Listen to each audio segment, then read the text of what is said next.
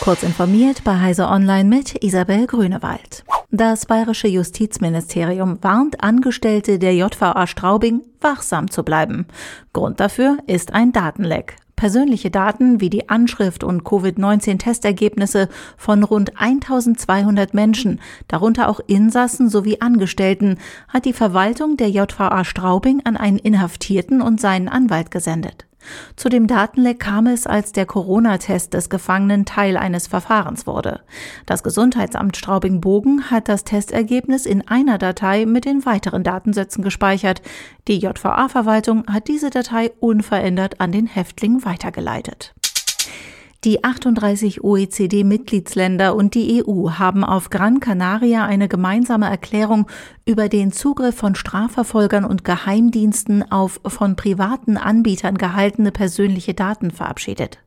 Demnach müssen die staatlichen Zugriffe, insbesondere die durch Geheimdienste, legitimen Zwecken dienen und sollen notwendig, verhältnismäßig und angemessen sein.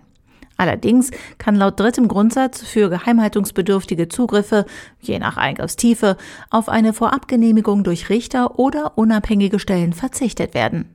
Inwieweit die beschlossenen Prinzipien als vertrauensbildende Maßnahme ausreichend sind, ist fraglich. In der OECD-Erklärung heißt es zuversichtlich, dass man die Umsetzung der vereinbarten Prinzipien im Kreis der Unterzeichnerstaaten als positiven Beitrag zur Erleichterung des grenzüberschreitenden Datenverkehrs betrachten werde. Zwei Äthiopier haben eine Klage gegen Meta eingereicht, die dem Facebook-Konzern das Schüren von Hass und Gewalt während Äthiopiens Bürgerkrieg vorwirft. In der Anklageschrift wird Facebook vorgeworfen, Hass und Gewalt zu verbreiten, um Werbegewinne zu erzielen. Meta habe versäumt, ausreichend Personal an seinem Standort in Kenia bereitzustellen, um Inhalte in afrikanischen Sprachen ordnungsgemäß zu moderieren, hieß es. Folglich hätten Facebook-Posts Konflikte angefacht und Menschen getötet. Microsoft hat das Ende der nützlichen Apple Watch-Version seiner Authenticator-App angekündigt. Wie Microsoft in einem Support-Dokument schreibt, wird die Anwendung nur noch wenige Wochen unterstützt. In der kommenden Authenticator-Version im Januar für iOS wird es keine Begleit-App für WatchOS geben, da diese nicht mit den Authenticator-Sicherheitsfunktionen kompatibel ist, heißt es darin lapidar. Nähere Erklärungen, warum das so sein soll, machte Microsoft nicht.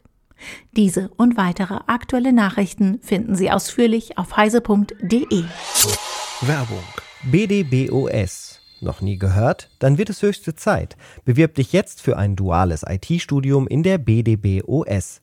Bei uns bekommst du dein rundum sorglos Paket, monatliches Studienentgelt, IT-Ausstattung, sinnstiftende Tätigkeiten, Aussicht auf unbefristete Übernahme und vieles mehr. Klingt unmöglich, ist es aber nicht. Mehr Infos findest du unter www.bdbos.de slash duales Studium.